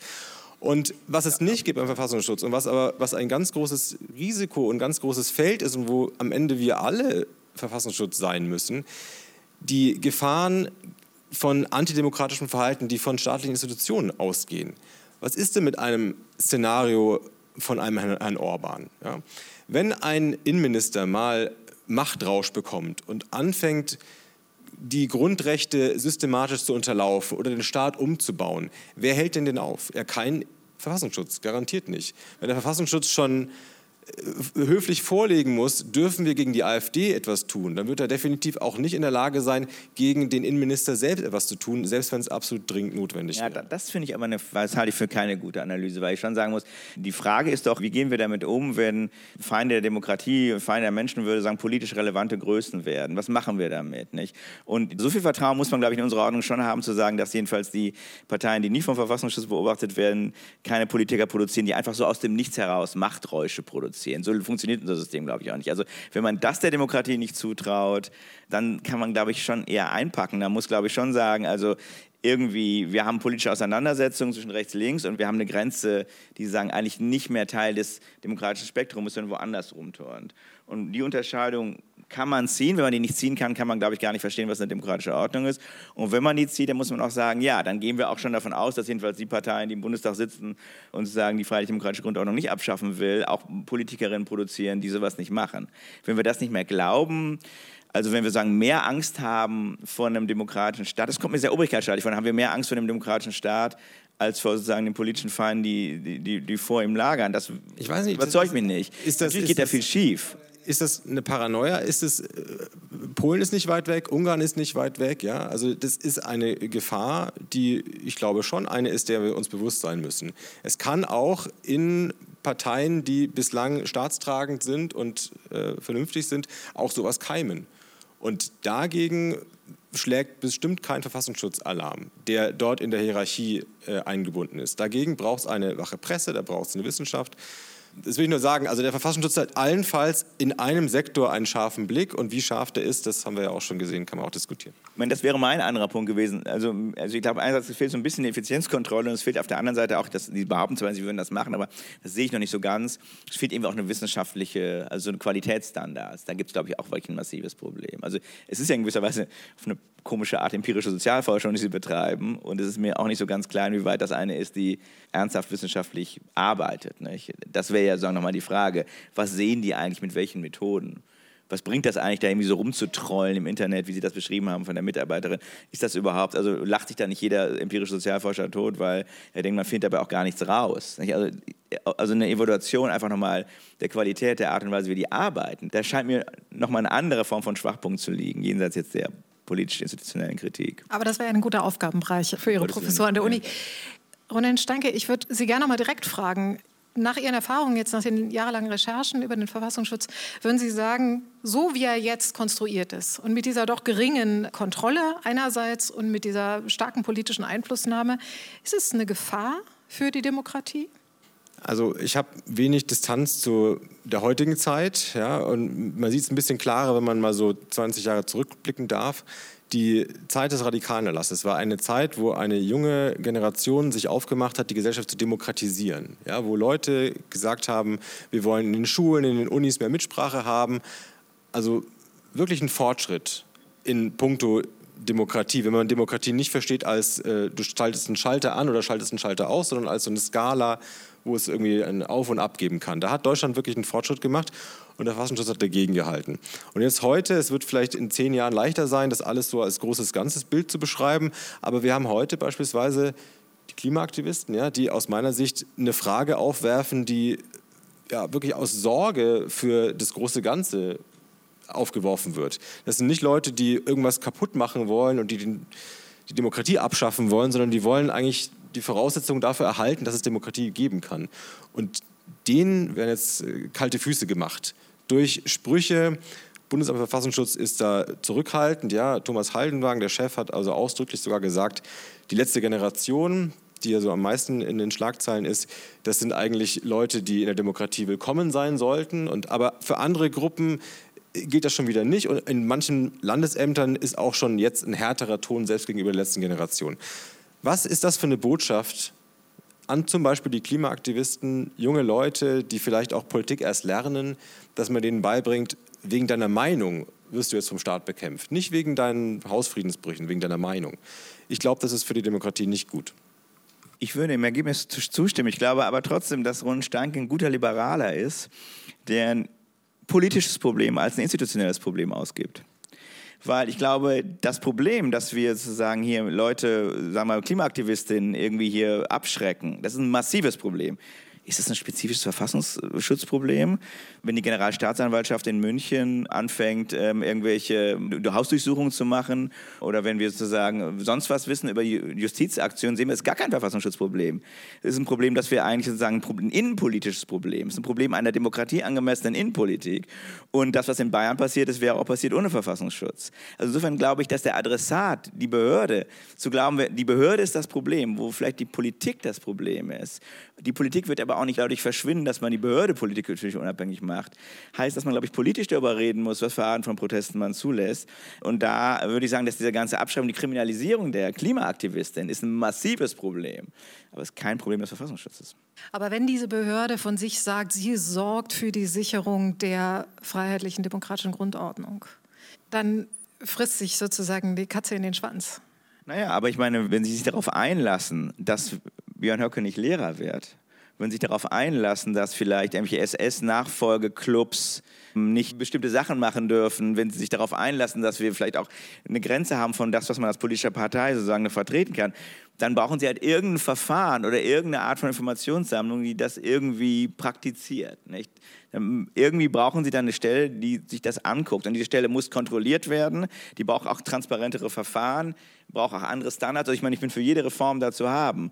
Aber zu sagen, das Problem lösen wir dann einfach gar nicht oder das macht dann die Polizei, halte ich für ein bisschen kurz gesprungen.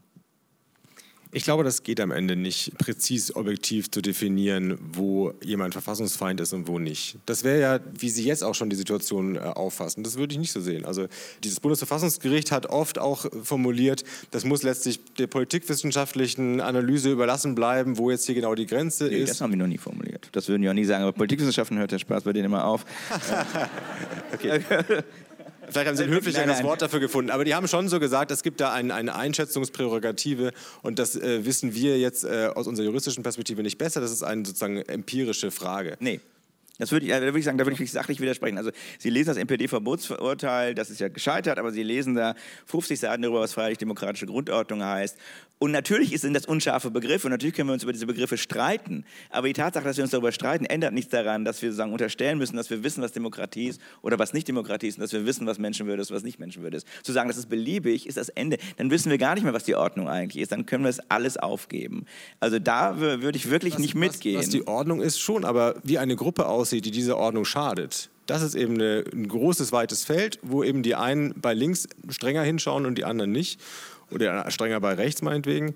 Und das ist ein äh, Feld, wo ich glaube nicht wir äh, klare Kriterien haben. Das ist nicht wie so ein naturwissenschaftlicher Test, wo man was in eine Testflüssigkeit reinhält und kommt, ah, kommt blau raus, alles klar, ist rechtsradikal, sondern das ist ganz stark von Wertungen. Ja, wie von jedes Rechts, aber wie jedes Rechtsproblem. Und trotzdem müssen wir es ja, entscheiden. Aber hier ist ja die Besonderheit, wenn es gelingt, wirklich Antidemokraten zu identifizieren und auszusondern, dann kann man sagen, hat man der Demokratie einen Dienst erwiesen. Wenn man aber einen in Wahrheit nicht Antidemokraten aussondert, hat man der Demokratie einen Schaden zugefügt. Und das ist eben diese Schwierigkeit, wenn man sich in so eine Rolle hineinbegibt.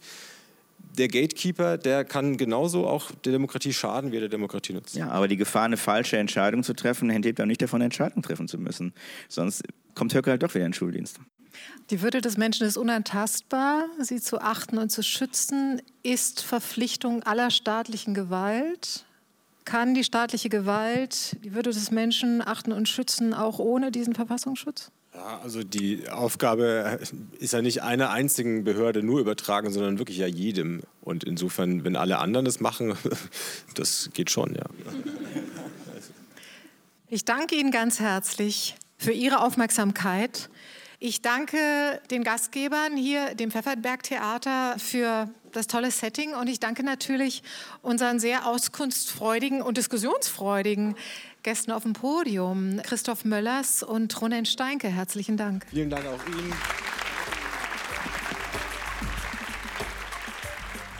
Der zweite Gedanke heute mit Ronen Steinke und Christoph Möllers. Wir haben die Buchpremiere von Steinkes Buch Verfassungsschutz, wie der Geheimdienst Politik macht, in Kooperation mit Literatur Live Berlin, Thalia und dem Berlin Verlag am 11. Juli 2023 im Pfefferberg Theater aufgezeichnet. Mein zweiter Gedanke nach diesem Abend, dieses Buch fordert ein intensives Nachdenken darüber heraus, wer die Demokratie kontrolliert, aber auch wer die Kontrolleure der Demokratie kontrolliert. Die Einhaltung des Grundgesetzes darf keiner Behörde überlassen bleiben. Schreiben Sie uns Ihre Kommentare gern direkt an der zweite Gedanke at rbbkultur.de. Wir freuen uns auch über Themenvorschläge für den Podcast ab September. Bis dahin geht der zweite Gedanke in die Sommerpause. Ich wünsche Ihnen einen schönen und auch gedankenreichen Sommer.